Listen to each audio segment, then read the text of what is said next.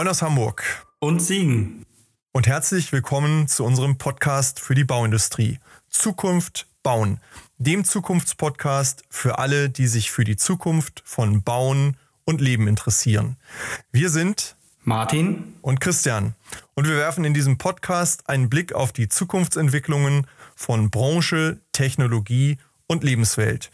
Es wird dabei um die Veränderung der Baubranche gehen und darum, was dies für uns und für die Unternehmen der Branche bedeutet. In der heutigen Folge freuen Martin und ich uns, Kassem Tahir Saleh begrüßen zu können. Er ist einer der jüngeren, jungen Abgeordneten im aktuellen Deutschen Bundestag. Er stammt aus dem Irak, ist dort zur Grundschule gegangen und hat dann hier in Deutschland sein Abitur und sein Studium des Bauingenieurwesens in Dresden an der TU Dresden absolviert. Danach ist er in einem Auslandssemester in Santander in Spanien gewesen, hat seine Diplomarbeit zum Thema Förderung hochwertiger Verwertung von Kunststoffen aus Abbruchabfällen sowie der Stärkung des Rezyklateinsatzes in Bauprodukten im Sinne der europäischen Kunststoffstrategie absolviert und ist kurz danach in den Deutschen Bundestag gewählt worden, aus seiner Tätigkeit in einem lokalen Bauunternehmen heraus. Als Abgeordneter engagiert er sich als Obmann im Ausschuss für Wohnen, Stadtentwicklung, Bauwesen und Kommunen und ist stellvertretendes Mitglied im Ausschuss für Menschenrechte und humanitäre Hilfe sowie im Ausschuss für Klimaschutz und Energie. Er engagiert sich also in den drei Feldern, die ihm auch in der persönlichen Vita nahe sind, ist begeisterter Teamplayer und Fußballspieler und steht uns heute Rede und Antwort zu den Zukunftsfragen der Bauindustrie. Wir freuen uns auf ihn. Herzlich willkommen, Kassem Tahir Saleh. Schön, dass du da bist. Hallo Martin. Grüßt euch, hallo. Danke für die Einladung. Hallo. Ja, Kassem, hol uns doch gleich mal ab, Mensch so eine spannende äh, Vita. Ähm, wie bist du in der Politik gelandet? Viele reden darüber, wenige machen es wahr, denn äh, man wird ja nicht nur einfach so gewählt oder geht einfach mal in den Bundestag und sagt, hier bin ich, sondern da muss man Entscheidungen treffen, da muss man auch einen Weg gehen. Wie, wie, wie kam es dazu? Da muss ich tatsächlich etwas weiter ähm, ausholen. Ähm, ich selbst bin ja geboren im Irak, in Sacho, um spezieller zu sagen, aufgewachsen im schönen Vogtland, im Plauen. Politik hat mich äh, mein ganzes Leben auch begleitet, nicht nur persönlich oder auch familiär, sondern ich musste mich einfach, als, als wir in Deutschland angekommen sind, mit der rechtlichen Fragestellungen auseinandersetzen, mit, mit der Gesellschaft, mit dem System. Habe mich auch ähm, ehrenamtlich engagiert, sei es als Schülersprecher, sei es im Fußballverein als Schiedsrichter oder in den Stipendienprogrammen, wo ich war als Stipendiatensprecher. Es war mir einfach immer wichtig, Verantwortung zu übernehmen für, für meine Community. Ich war auch das Bindeglied zwischen der deutschen Community und der ausländischen Community in Plauen im Vogtland. So das typische ähm, soziale Engagement, Dolmetschen, Dokumente übersetzen, die Leute zu den, zu den Behörden, zu, zu den Ärzten zu begleiten. Habe also relativ früh ähm, gelernt, Verantwortung zu übernehmen, nicht nur für mich, sondern auch für meine Familie und die, die jeweiligen Communities und dann ist man natürlich in so einer politischen Welt. Ich selbst ähm, bin ja erst seit 2018 deutscher Staatsbürger.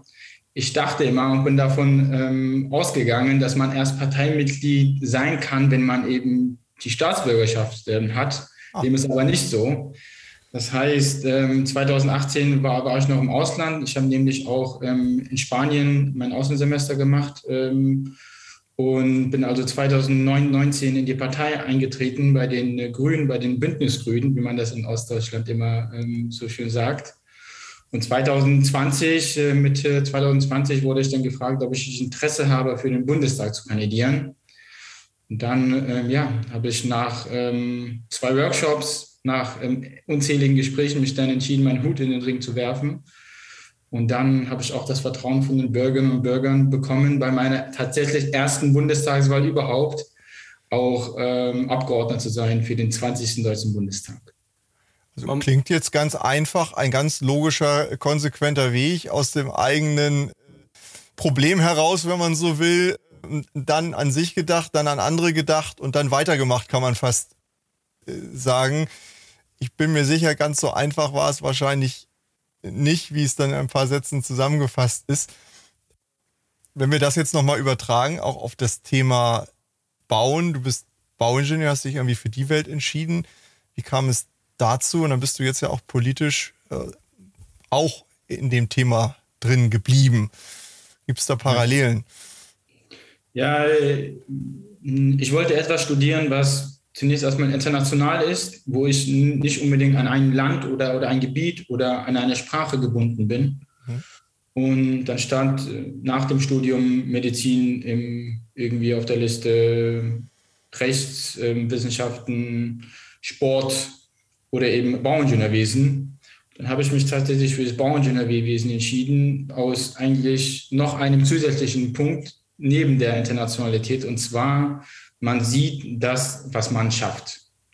Das heißt, wenn, wenn ich jetzt an dem einen Tag eine Schalung baue, wenn ich einen Nagel in die Wand äh, haue, wenn ich etwas betoniere, wenn ich was weiß ich, ich schaffe einfach mit, mit meiner Planung, mit meinen Ideen, mit, mit meinem System etwas und kann es auch in 20, in 30 Jahren, wenn, wenn ich da vorbeilaufe mit Freundinnen, mit Enkeln, mit Familie, mit wem auch immer, ja, äh, das jeweilige Gebäude auch zeigen und ihnen sagen, was sind die Probleme, wie, wie haben wir die gelöst oder was ist eben das, das Schöne ähm, an das je, jeweilige Gebäude. Das war eigentlich meine Hauptmotivation, um Bauingenieurwesen zu studieren. Ich persönlich im Nachhinein bereue es ist, ähm, ist überhaupt nicht. Es war ein Fehlstudium, muss ich schon sagen. Ähm, es war schon etwas kräftezehrend. Es war auch nicht ähm, einfach, zumindest für mich nicht, weil es doch schon eine zumindest spezielle Welt andere Worte. Ich musste auch zuerst mal lernen, was ist Schalung, was ist Bitumen. Ich meine, in der Alltagssprache, in der ich das vorher gesprochen habe, und Deutsch ist ja auch nicht meine Muttersprache, ja. musste ich die ganzen Fachbegriffe erst im, im Studium lernen, wo meine Kommilitonen viel, viel weiter waren. Die wussten alle, was eine weiße Wanne zum Beispiel ist. Das, ähm, das habe ich dann auch erst ähm, im ersten Semester erst erfahren, aber so dieses Vorwissen ja. musste ich erstmal im Vergleich zu meinen Kommilitoninnen aufholen. Ähm, es war, wie gesagt, nicht allzu einfach, aber ich bin der Meinung, mit, dem, mit der richtigen Motivation, mit dem richtigen Willen schafft man vielleicht nicht alles, aber sehr, sehr vieles. Und das hat dann tatsächlich auch geklappt, auch, auch an der TU ähm, in Dresden, wie, wie vorher bereits erwähnt. Ich habe noch ein Außensemester in Santander gemacht, in Spanien. Hochspannend, hochinteressant, auch wie die Spanierinnen und Spanier die, die Bauwelt angehen. Für die ist nochmal noch das Eigenheim, die Wohnung hat dann nochmal eine ganz andere Bedeutung, eine ganz andere Stellung als für, für uns hier in der Bundesrepublik in Deutschland. Und auch die Perspektive hat mir geholfen, um auch nochmal zu sehen, aber auch hm, mein Geburtsland im Irak, wie sie überhaupt hm, mit, den Ressourcen umgehen, wie, wie sie das ganze Bauthematik ähm, sehen, was für ein Empfinden sie haben, also was für ein Bedürfnis sie, sie sehen. Bauen hat ja immer eine soziale Komponente. Es ist ein Grundrecht, es ist ein Grundbedürfnis. Wir müssen ähm, ähm, alle irgendwo wohnen. Wir brauchen alle ein Dach über, über dem Kopf. Das heißt, ähm, das Thema Bauen beschäftigt alle Menschen auf aller Welt und zwar in allen jeweiligen Schichten. Also was, was ich erstmal noch bemerken muss, äh, Plauen im Vogtland ist Partnerstadt meiner Heimatstadt Siegen. Das ist äh, ganz wichtig, dass wir das hier nochmal festhalten. Also äh, das konnte ja nur gut werden. Ähm, was, was mir noch, äh, sag ich mal, auf den Nägeln brennt natürlich, jetzt machst du dann in Berlin natürlich Baupolitik. Ich meine, das ist auch der Vorteil, wenn man mit, wenn man was Vernünftiges gelernt hat, in die Politik geht, ja, dann kann man neben den ganzen Lehrern, Kaufleuten und Juristen relativ schnell in einer Sparte, äh, jetzt sieht man es im Podcast, äh, Podcasts nicht, ich zwinker mit den Augen, ist natürlich scherzhaft gemeint. Klar, wenn ich als Bauingenieur in die Politik gehe, dann hat man natürlich diesen Karriereweg in die Baupolitik, der ist natürlich dann ein bisschen vorbestimmt. In der täglichen Arbeit im Bauausschuss oder in den Gesprächen in der eigenen Fraktion oder im Plenarsaal, was bringt dir die Ausbildung als Bauingenieur beim Umgang mit dem Thema Baupolitik? Extrem, extrem viel. Alleine schon das, das systematische Angehen an ein Problem, was ich im Studium gelernt habe, ist mir super, super viel wert. Das bedeutet, ein, man lernt ja im, im Studium, es gibt ein Problem, man hat ein Werkzeugtool, mit dem muss, muss man umgehen können, die muss, die muss man erlernen und damit kann, kann man auch das Problem lösen. Und in der Politik fehlt es mir hin und wieder an etwas Gleichgesinnten, wo man äh, hier erstmal ein Problem hat. Ähm, und dann diskutieren wir stundenlang, äh, vielleicht tagelang, Wochen, Monate lang um, um ein Thema und kommt zu keiner, beziehungsweise hm, ja, zu keinem Abschluss, zu, zu keiner Lösung. Und das stört mich hin und wieder auch, weil, weil ich denke, man, man kann die wenige Zeit, die wir alle haben, viel, viel effizienter nutzen, wenn man eben unter Gleichgesinnten vielleicht auch das Problem lösen kann. Mhm. Das Gegenargument ist aber auch, je vielfältiger die Fraktion ist, je vielfältiger das Team ist, desto natürlich auch besser für die Lösung, weil so, somit ist die Lösung auch differenzierter. Ja, ich glaube halt, da ist, halt wahrscheinlich der, der Mix und die Anzahl derer, die zielorientiert sind, plus welche, die kreative Ideen von außen einbringen, die, die muss passen. Wahrscheinlich ist es besser, man hat drei Experten und einen, der kreativ von außen einwirkt, ja. als drei, die gerne diskutieren und einer, der nur die Hände über dem Kopf zusammenschlägt, ja. weil er eigentlich vorwärts kommen will. Also ich glaube, da muss man wirklich eine gute Mischung hinbekommen. Nur, nur ja. Bauingenieure im Bauausschuss wäre wahrscheinlich auch nicht die richtige Lösung. Total. Und das denke ich mir auch so, so vielleicht zwei mehr von mir und zwei weniger von den Menschen, die, die vielleicht gerne ähm, auf einer Metaebene debattieren das würde vielleicht mehr helfen, damit wir ja, zumindest näher an eine Lösung kommen, schneller an, an die Lösung kommen. Also wir halten fest, Vielfältigkeit hilft und Fachkompetenz schadet aber auch nicht. Auf, auf gar keinen Fall.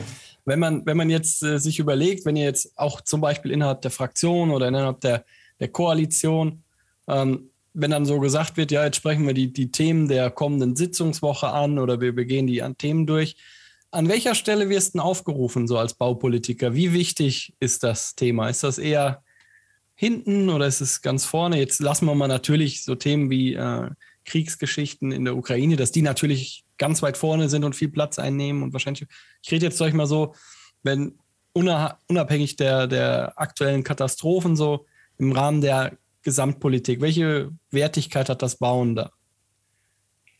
Alleine schon der Standpunkt, dass wir jetzt wieder seit Jahren wieder ein eigenes Bauministerium haben, glaube ich, zeigt die Wichtigkeit des Themas an. Aber auch innerhalb der Fraktion, das ganze Gebäudethema ist jetzt hoch, hoch aktiv und hoch, hoch ähm, gern, gern gesehen. Jetzt merken nicht nur bei uns innerhalb der Fraktion, aber auch im Ausschuss, die Menschen da draußen, wie wichtig es ist, ein gut gedämmtes, effizientes Gebäude zu haben, nicht nur auf einer technischen und Klimaschutzperspektive, sondern auch auf einer sozialen Perspektive. Und zurück nochmal zu kommen, um, de, um deine Frage, steht aktuell nicht auf Platz 1, wie natürlich der Krieg, der, der bestimmt gerade alles. Am Anfang der Koalition war, war das Corona, das heißt Krieg, Corona, und dann würde ich schon noch sagen, dass nach dem Gasthema auch das Gebäudethema dran ist. Also vielleicht unter den Top 5 würde ich schon das Thema.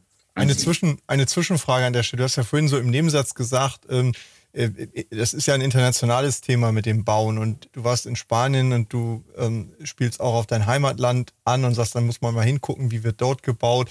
Ähm, Martin und ich diskutieren das ja auch oft. Äh, wir neigen ja hier gerade in Deutschland dazu, gerne das Rad auch immer selbst erfinden zu wollen, auch wenn es woanders schon erfunden äh, wurde.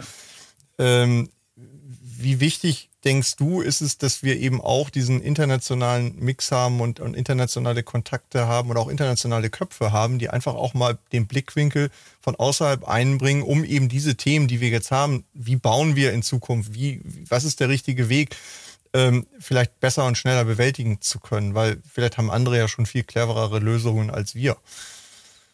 der ist essentiell, der Blick, speziell im Bereich der Digitalisierung haben wir so viel aufzuholen, haben wir so viel nachzuholen, was andere Länder, Österreich, Niederlande, wo auch immer, die, die sind uns um Welten vor, voraus oder auch um Prozesse zu beschleunigen. Da denke ich natürlich um, im, aus, im, im Irak. So, da gibt es einfach die, die, die krassen rechtlichen Hürden dahinter, nicht die krassen DIN-Normen dahinter nicht. Und wenn wir sagen, wir, wir müssen schneller werden, wir müssen effizienter werden, dann ja, hilft uns immer der Blick nach außen, der Blick nach rechts und links. Ich will damit nicht aussagen, wir müssen die Prozesse copy-pasten auf der nationalen Ebene. Es funktioniert nicht. Wenn wir, ja. wenn wir schauen, das Ziel muss sein, mit unseren eigenen regionalen Baustoffe effizienter umzugehen. Und zwar, das hat mehrere Vorteile. Erstens, ich halte die Wertschöpfung in der eigenen Region. Zweitens, ich habe ich hab weniger CO2-Emissionen, alleine schon wegen den Transportwegen und der, und der grauen Energie. Und drittens, ich fühle mich dann als Person wohler, wenn ich eben ja aus der eigenen Region die Baustoffe habe, weil ich die Umgebung kenne, weil ich auch, auch mit der gesundheitlich und körperlich und mental mit den jeweiligen Rohstoffen auch, auch, auch ein gewisses Vertrauensverhältnis habe, als wenn ich jetzt ein Gebäude copy-paste. Wenn, wenn ich also immer gefragt werde, ja, Kassem, wie sieht denn dein ähm, optimales Gebäude aus? Oder dann sage ich immer, man muss es immer differenzieren, das optimale Gebäude in Senegal ist, ist ein ganz anderes Gebäude als, als das optimale Gebäude in den Staaten, in Deutschland oder wo auch immer, weil einfach die Bedürfnisse von den Menschen alleine schon andere sind und die Verfügbarkeit und die Ressourcen in den jeweiligen Regionen auch eine andere sind. Wir haben jetzt schon ein Thema jetzt angeschnitten, äh, sag ich mal, Gebäude von morgen, äh, Ressourcen. Welche sind denn so die, die Schlaglichtthemen, also die strategischen Themen im Bereich Bauen, sag ich mal, der Ampel? Welche siehst du da für die kommenden Jahre? Meinst du jetzt, jetzt generell oder meinst du jetzt nur auf die Rohstoffpolitik bezogen? Nee, generell fürs Bauen. Also, welche Themen wären das? Punkt Nummer eins, was, was mir wichtig ist, ist der digitale Gebäuderessourcenpass es ist wirklich fatal, dass wir im Jahr 2022 noch nicht einen digitalen Zwilling verpflichtend haben für die Gebäude. Es, es läuft noch ganz viel über, über Pläne. Ich, ich, war, wie gesagt, sel, selbst auf der Baustelle, war selbst als Bauleiter aktiv, auch, auch während des Studiums als Werkstudent. Habe hab also einige, einige Bau, Baustellen mitbekommen und ähm, wie da die Menschen an das Bauthema her herangehen, ist leider oder soll leider nicht der Stand von 22 Jahren. Deshalb sagen wir im Koalitionsvertrag ist festgeschrieben, wir wollen den digitalen Gebäuderessourcenpass. Was bedeutet es, dass wir einen digitalen Zwilling haben? Das hat viel, viele Vorteile. Ein großer Vorteil ist, ich kann genau das Gebäude in 50 Jahren, wenn ich es sanieren möchte, viel, viel planbarer, effizienter sanieren und somit auch kostengünstiger und wirtschaftlicher sanieren, weil ich schon weiß, was genau ist in dem Gebäude, in welchen Mengen, in welcher Breite. Ich habe einfach einen, ich habe einfach digitale Daten, auf die ich zurückgreifen kann. Und ja, das fehlt mir aktuell. Also da sind wir Welten voran, alleine schon im Neubau. Ich spreche jetzt gar nicht vom, vom Bestandsgebäude. Mhm. Punkt Nummer zwei ist, ist dass wir den, den Fokus viel, viel, viel, viel mehr stärker auch richten auf die Bestandsgebäude. Dass wir mit den aktuellen Ressourcen, die wir haben, mit den aktuellen Gebäuden, die, die wir haben, auch effizienter und, und richtiger umgehen. Und, und wenn ich nachverdichte, also wir sagen immer, wenn wir neu, neu bauen, dann soll es eher in die Höhe gehen und weniger in die Breite. Das hat den Hintergrund, wenn, wenn ich in die Breite gehe, dann verbrauche ich viel, viel mehr Ressourcen, viel, viel mehr, mehr CO2, CO2 alleine schon, um, um, die, um die neue Infrastruktur zu bauen.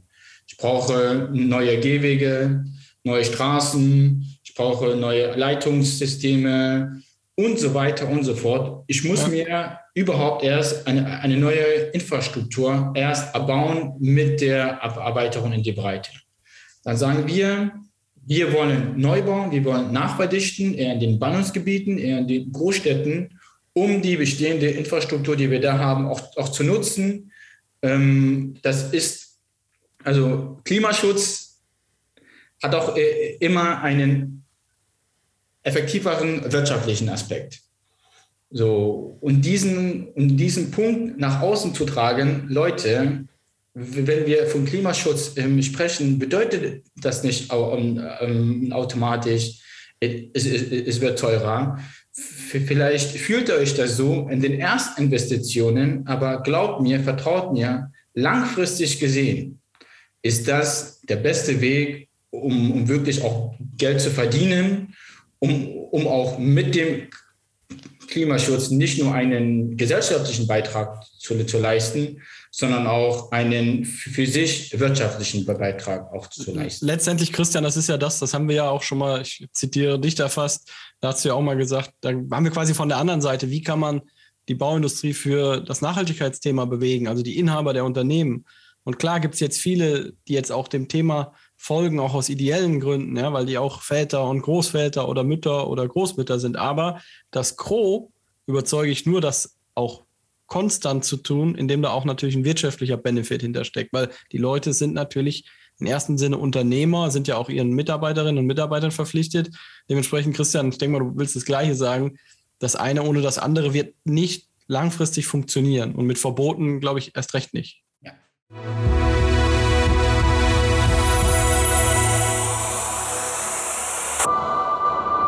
An dieser Stelle ein kurzer Hinweis in eigener Sache für diejenigen unter unseren Zuhörern, die sich gerade in ihrem eigenen Unternehmen mit relevanten Zukunftsfragen befassen und die deren Ausgestaltung und die Umsetzung von Lösungen beschleunigt und ergebnisorientiert für den Erfolg vorantreiben wollen. Sprechen Sie gern Martin Ferger für Themen zu Lean, BIM, Digitalisierung und Prozessoptimierung über www.ferger-consulting.de und mich, Christian Haag, zu strategischer Transformation, Strategie, Führung und Sparring für Top-Entscheider über www.christianhaag.de an. Im Rahmen dieses Podcasts, aber auch darüber hinaus, tragen wir gern als Speaker in Präsenz oder online zur Inspiration Ihres Publikums im Rahmen Ihrer Veranstaltungen bei. So oder so freuen wir uns auf und über regen Austausch mit Ihnen und euch. Nehmen Sie, nehmt einfach Kontakt zu uns auf.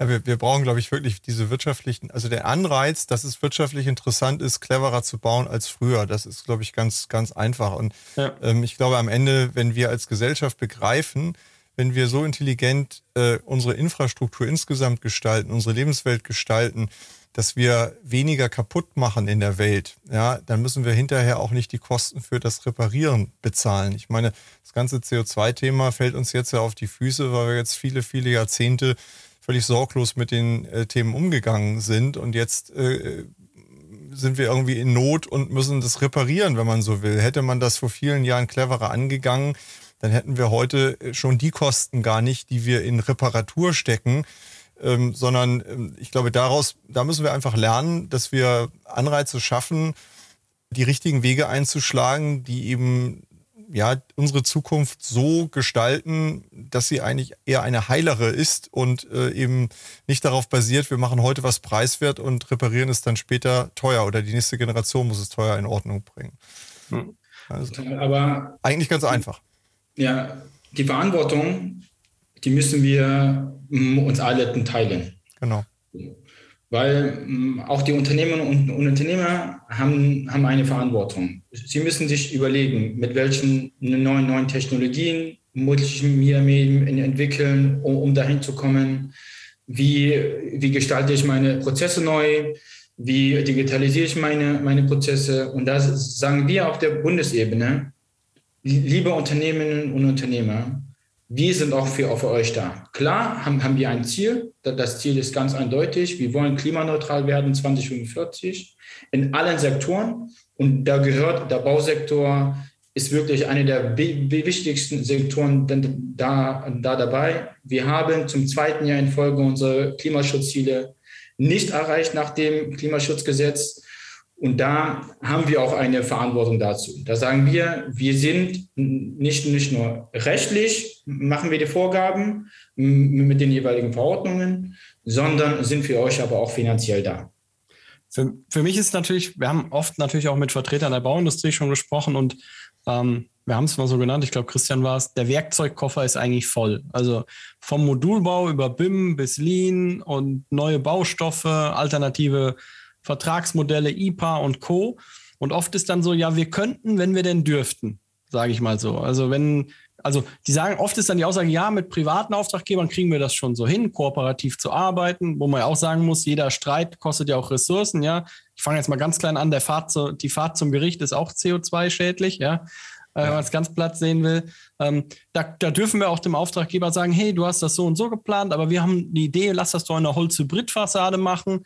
Oder aber wir können dir dein Gelände nochmal verändern, dann brauchst du weniger Parkplätze und wir können dafür drei Bäume pflanzen. Ich sag's mal platt. Aber mit der öffentlichen Hand, da klappt das nicht, weil da geht es nur über die ganz normale Vergabeverfahren.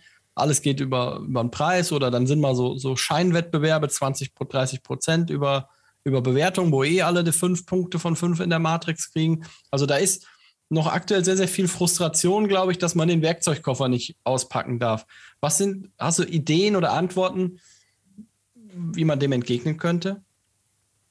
Die Frustration, die, dieser Frust ist total verständlich und ich finde, vor, vor allem in der Politik muss man dich auch mal an die eigene Nase fassen und auch nach außen kommunizieren, was nicht gut, so gut läuft und nicht nur das Positive nach außen tragen.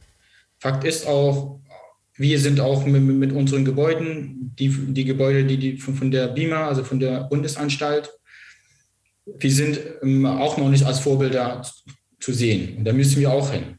Da müssen wir auch hin, dass wir den digitalen Bauantrag auch endlich ähm, durchlaufen. Ja, ihr, ich, ich ähm, schmunzel. Wie gesagt, ich, ich gebe euch da total recht.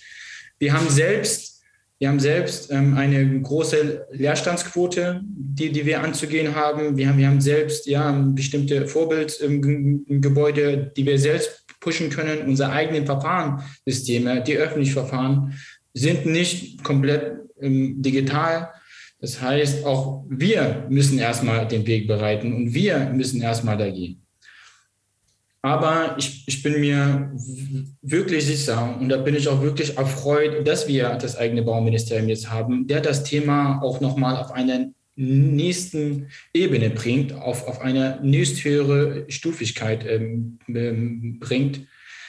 Da müssen wir erstmal ähm, ran, dass wir unsere eigenen Verfahren auch bringen. Aber wie gesagt, da sind wir auf einem, ähm, einem guten Weg und da mache ich mir auch ähm, wenig Sorgen, dass wir das in den, in den nächsten Jahren auch hinbekommen. Äh, du hast vorhin einen ganz wichtigen Satz gesagt, Kassim. Du hast gesagt, äh, wir sind ja alle in der Verantwortung. Und du hast eben so fast ein bisschen entschuldigend gesagt, so der, der, der Staat, also ich, ich sehe diese Trennung gar nicht so stark. Wir haben, wir, sind ja alle der Staat, ja, und ihr seid ja unsere gewählten Vertreter dort und ich glaube, wir müssen insgesamt äh, aufhören, in diesem Gegeneinander oder gegenüber, sag ich mal, vielleicht gar nicht immer gegeneinander, aber gegenüber zu denken, sondern wir stehen da alle auf einer Seite und die Themen, die stehen uns gegenüber, uns allen. Und jetzt müssen wir mit verteilten Rollen gucken, dass wir diese Themen ähm, äh, hinbekommen. Und ich glaube, der, der, der Staat in seiner Funktion muss natürlich Rahmenbedingungen setzen, in denen sich dann ähm, der Bürger entfaltet und die Unternehmen entfalten. Und auf der anderen Seite, sicherlich schadet das überhaupt nicht, wenn auch der Bund hier und da mal seine eigenen Gebäude und Verfahren vielleicht modellhaft und musterhaft ähm, gestaltet und da vorangeht, um einfach zu zeigen, wie es gehen kann. Also wir, wir brauchen, glaube ich, auch so ein paar Leuchtturmprojekte, mit denen wir einfach dann mal ausprobieren, wie es denen gehen könnte. Denn wir müssen ja schneller werden. Ich sage mal, egal welchen Weg wir gehen, wenn wir bis 2045 klimaneutral sein wollen, dann müssen wir Dinge anders machen, als wir sie gemacht haben, um in unsere Situation, in der wir jetzt sind, äh, hineinzukommen. Wo siehst du da Ansatzpunkte? total, dass wir da als Vorbildfunktion da vorangehen müssen, steht, glaube ich, außer Frage. Und ich finde auch, wir, wir müssen die Projekte auch etwas kleiner betrachten. Es bringt nichts, ein großes Projekt in Planung zu haben, das über Jahre geht und dann scheitert so eine so eine vorbildhaftes Projekt. Das heißt, somit kriegst du auch die Menschen nicht, weil dann sehen sie hauptsächlich diese Scheitern.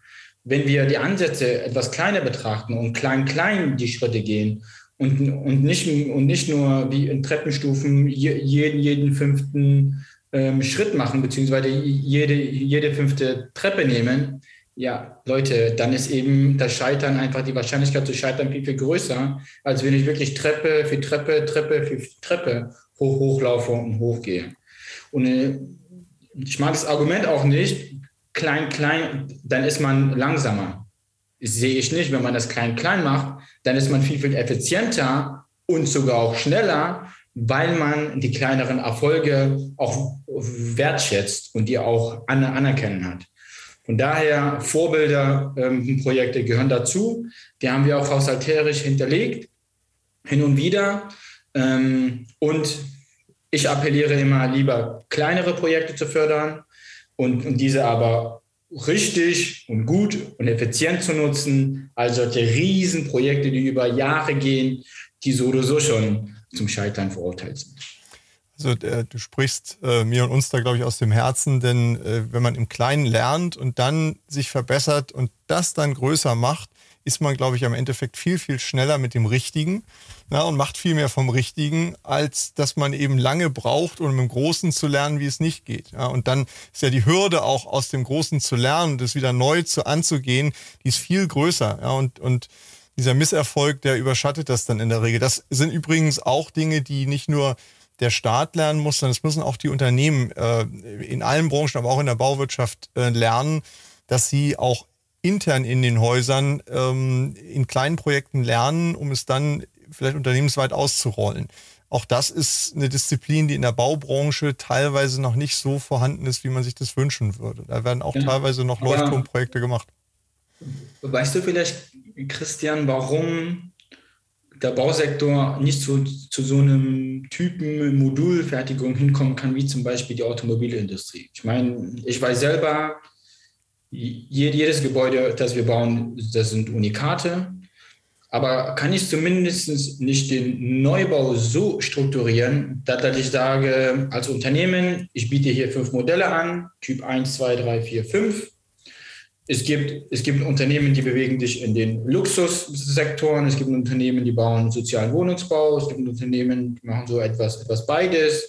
Das ist aber als, als Interessent, als Investor, als ja, Häuslebauer, wie auch immer, zu den, zu den Unternehmen gehen kann. Okay, da, dafür interessiere ich mich. Ich nehme gern Typ 3, hätte gern die und jede Modifikation dahinter. Dann kann ich doch mal meine Produktion dezentraler äh, gestalten. Genau.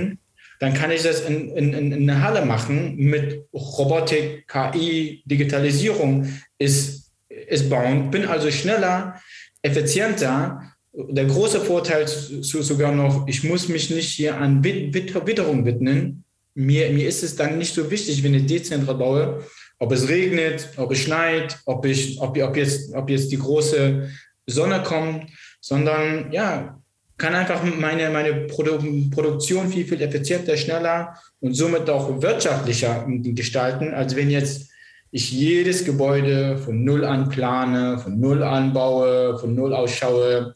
Wie ist das Wetter? Wie ist es in Hamburg? Wie ist es in Dresden? Wie ist es in Berlin? Ja, also alleine schon diese Herangehensweise ähm, an bestimmte Unternehmen oder beziehungsweise an die große Bauindustrie fehlt mir. Einige machen das. Ja. Und ich sehe auch die, die Beispiele, ich besuche auch die, die Beispiele vor Ort, das läuft auch super, aber wir müssen jetzt mal wirklich in der gesamten Industrie so ein Umdenken mal ja. einfordern, ja schon, ja schon teilweise. Und das fehlt mir leider ähm, also wieder ich, ich teile deine Sicht da und ich glaube, wir teilen da deine Sicht ähm, absolut.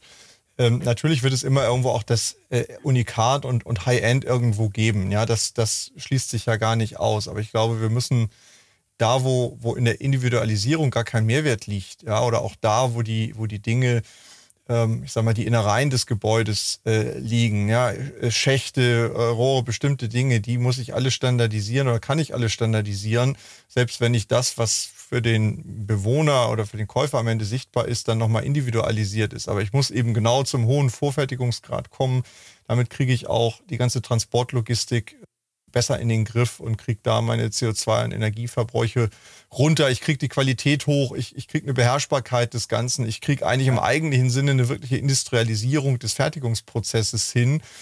Und da kann man, glaube ich, in der, zum Beispiel in der Automobilindustrie sich auch viel abschauen. Ja, da, da kann ich auch eine, eine Plattform ähm, nutzen und individualisiere dann bestimmte Elemente und ähnlich, vielleicht nicht ganz eins zu eins, aber ähnlich äh, könnte das auch die Bauindustrie tun. Und ähm, wenn ich mal jetzt an den vielleicht auch sozialen Wohnungsbau denke oder an, an, an preiswerten Wohnraum insgesamt denke, den wir schnell bauen und, und schaffen wollen, dann habe ich immer das Gefühl, dass in Deutschland so dieser Plattenbaualarm äh, äh angeht und alle ja, denken, oh Gott, das, das wollen wir nicht ich glaube, das muss man völlig ablegen, ja, und sagen, wie können wir denn diese ambitionierten Ziele, die wir da haben, wie können wir die mit, mit intelligenteren Verfahren am Ende realisieren, ohne dass wir äh, nur noch 0815 Standards bauen. Ich glaube, das geht und die, die, die, die Industrie kann das auch. Wie, wie ist da eure Sicht, deine Sicht dazu? Also, wie gesagt, an, an einigen Beispielen und Unternehmensbesuchen sehe ich es, dass, dass es funktioniert. Ähm, ich glaube, wir bekommen hauptsächlich die gesamte Industrie mit, wenn das auch finanziell lukrativer ist. Wenn, wenn also einige Unternehmen da auch federführend werden und die anderen Unternehmen sehen, hey, die machen mehr Gewinne als ich, so die, die sind effizienter als ich, dann bin ich mir sicher, dass da auch die anderen Unternehmen, die am Anfang nicht, nicht davon überzeugt waren, auch nachziehen werden. Also ganz, ganz spannend. Wir haben hier im Podcast auch äh, Professor Bock von der Technischen Universität München gehabt, der sich ja mit, mit Robotik und Vorfertigung ähm, sehr intensiv im Baum beschäftigt. Und der hat mal vor Jahren so ein Projekt entwickelt, ich glaube 888-Haus heißt das. Ähm, nagel mich nicht fest, aber irgendwie 8000 Euro, acht, äh, also irgendwie acht Faktoren, so preiswert, schnell, vorstandardisiert gebaut das sind so Projekte, die waren vielleicht der Zeit voraus. Da hat man ja einige, ich glaube sogar einige tausend Wohnungen gebaut in diesem Standard und das hat sich dann aber ähm, vielleicht nicht, nicht so durchgesetzt. Ähm, warum auch immer, das, das weiß ich nicht. Aber es gibt schon auch äh, Vorbilder, wie es funktionieren kann. Es gibt die Ideen, es gibt die Technologien. Ich glaube, wir brauchen auch hier von der Politik vielleicht hier und da nicht nur Anreize, sondern manchmal auch den sanften Tritt in den Allerwertesten, dass die Dinge dann auch mal ähm, angewandt und, und in der Breite umgesetzt werden. Also ich glaube, Martin hat es vorhin gesagt, die Werkzeugkoffer sind ja schon recht voll. Wir sollten mal reinschauen und gucken, was wir mit dem ganzen Werkzeug machen können ähm, und, und es ins Rollen bringen. Und da brauchen wir dann solche Modellprojekte. Ja. Man muss vielleicht mal ein paar tausend Wohnungen versuchen so zu bauen und dann das mal hochskalieren und überlegen, könnte das ein Weg sein, schneller zu mehr Wohnraum zu kommen, ja, und der, der besser ist als äh, das, was wir jetzt haben. Ja, Martin hat auch gesagt, auch die Konzepte sind ja, sind ja schon da. Wir müssen uns, uns jetzt nicht jeden Prozess neu ausdenken, sondern können einfach auch schauen, wie machen es andere oder was machen die anders als wir und können uns da vielleicht mal den einen oder anderen Tipp auch mal von, Eisten, von außen einholen. Und daher, ja, ähm, Christian, wir haben da, glaube ich, noch einiges vor. Und äh, wir, wir, sind gewillt, wir sind äh, bereit, aber ich will nochmal betonen, die Verantwortung, die, die liegt nicht nur auf einer Seite, sondern die liegt bei uns allen. Und ich mag es auch nicht, dass wir die, die Verantwortung, Zuschreibung uns hin, hin und her verschieben und sagen, das hast du falsch gemacht oder das machst du falsch, sondern lass uns doch konstruktiv am, am gleichen Tisch auf Augenhöhe ähm, ähm, sprechen, genau. weil das Ziel ist, ist ganz klar, Deutschland, die Bundesrepublik 2045 klimaneutral zu machen. Und da gehört der Bau essentiell zum größten Teil auch dazu. Viele sprechen von der Verkehrswende, Energiewende. Ich finde auch das Narrativ von der Bauwende auch zu sprechen nach außen. Das müssen wir auch verstärkter setzen. in die Gesellschaft hinein, weil das ist ein Grundbedürfnis. Das ist ein Thema, das uns alle beschäftigt, vor allem auch im, im Geldbeutel. Von daher ähm, lass uns da mal anstoßen, lass uns da mal da, da reingehen, konstruktiv. Also, Kassim, äh, ich glaube, wir, wir teilen diese Sicht auf die, auf die Dinge und äh, unser Podcast heißt ja auch wirklich Zukunft bauen ähm, und dreht sich um die Lebenswelt der Zukunft, weil wir genau eben äh, diese Fragen besprechen wollen. Wie kriegen wir es hin, gemeinsam anzupacken und unsere gemeinsame, unsere aller Lebenswelt der Zukunft ähm, miteinander zu gestalten? Vielleicht so als, als letzten Punkt unserer Gesprächsreise heute. Jetzt, jetzt ist, hat die Zeit, glaube ich, im Bundestag turbulent begonnen.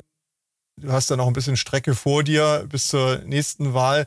Was, was wird denn, was sind denn so die, die, die großen Themen, die du gerne, so ist denn die Tagespolitik oder die weltpolitischen Ereignisse zulassen, die du gerne ähm, bis zum Ende der Legislatur erledigt hättest oder zumindest mal vorangebracht hättest? Du hast eingangs so schön gesagt, Bauen ist deshalb interessant, weil man am Ende sieht, was man gebaut hat oder geschaffen hat. Was, was ist das politische Gebäude sozusagen da, was, was du baust oder wo die Fundamente gelegt werden. Oder vielleicht also, nicht nur du, sondern ihr, ja. Das ist auch ja. ein Gemeinschaftsprojekt. Ich möchte, dass wir wirklich eine Strategie haben, wie wir den Bausektor klimaneutral auch gestalten, dass wir, dass wir wirklich eine Rohstoffsicherungsstrategie haben, dass wir eine Holzbaustrategie haben, dass wir dementsprechend auch den digitalen Gebäude, Ressourcen, Energiepass auch haben. Das ist eine auf der sozialen Ebene wünsche ich mir, dass wir die neuen, neue Wohngemeinnützigkeit einführen, dass also die Kommunen auch ein Big Player werden auf, den, auf dem Wohnungsmarkt. Das ist leider immer noch ja. nicht ähm, der Fakt. Dann wünsche ich mir, dass wir hinkommen und dass wir ja die Symbiose schaffen zu unseren Gebäuden, dass wir die Symbiose schaffen wie kriege ich mein Gebäude energieeffizient hin, klimaneutral hin. Das heißt, auch hinzukommen und, und, und zu überlegen, wie schaffe ich auch meinen eigenen Strom, wie schaffe ich meine eigene Energie, was ist am effizientesten. So ein Beispiel, wenn ich, wenn ich jetzt eine Flächenheizung habe, dann ist es viel, viel effizienter, als, als wenn ich jetzt hier einen Heizkörper an eine Wand habe, weil wenn ich die, die gesamte, das gesamte Gebäude, den gesamten Raum beheizen will, dann dauert es mit einem Heizkörper viel, viel länger, ein Gebäude von, von der Wand A bis zum, bis zum gegenüberliegenden Wand zu heizen, als wenn ich den, den Raum mit einer Flächenheizung beheize. Dazu gehören auch ja, Photovoltaik, Solardach, Wärmepumpen, aber auch die Begrünung von Gebäuden, dass wir auch den Zugang zu der Na Natur wieder hinbekommen, zu den Insekten, zu der Umwelt ja, dass wir uns einfach wohler fühlen in dem Gebäude, in dem, in dem wir sind. Wir verbringen über 90 Prozent unserer Zeit in, in Gebäude. Und da sollte es so auch sein, und, dann, und das Ziel sollte doch auch sein, dass, dass wir, wenn wir schon so viel Zeit in, in so einem Gebäude, in so einem Objekt verbringen, dass wir uns da auch wohlfühlen. Daher auch die Symbiose wieder zu schaffen zwischen den Menschen, dem Gebäude und die Natur. Christian, wir, wir sagen auch im Namen unserer Hörerinnen und Hörer ganz herzlichen Dank für diese Einblicke. Wir drücken natürlich die Daumen in unser aller Interesse, dass möglichst ganz viele dieser für uns alle sehr wichtigen Themen auf die Spur gebracht werden und Fortschritte machen und weitergehen. Und soweit wir können, geben wir gerne alle, glaube ich, Rückenwind äh, für die Projekte. Nicht ganz uneigennützig, denn wie du sagst, wir leben in, in dem, was wir bauen und wie wir unsere Welt gestalten. Und das sollte, glaube ich, auch so sein, dass unsere Kinder gerne in dieser Welt leben, die wir ihnen bauen und hinterlassen. Total. Vielen Dank, Kassim. Wir sagen danke. Vielen Dank euch. Schönen Tag euch. Bis bald. Dank Ciao. und bis zum nächsten Mal. Tschüss. Vielen Dank an Sie und euch fürs Zuhören bei Zukunft bauen, dem Zukunftspodcast für die Bauindustrie. Wenn euch der Podcast gefällt, würden wir uns über eine Bewertung freuen und natürlich darüber, wenn ihr den Podcast bei einem Podcast-Provider eures Vertrauens abonniert. Wir freuen uns auf ein Wiederhören. Bis bald.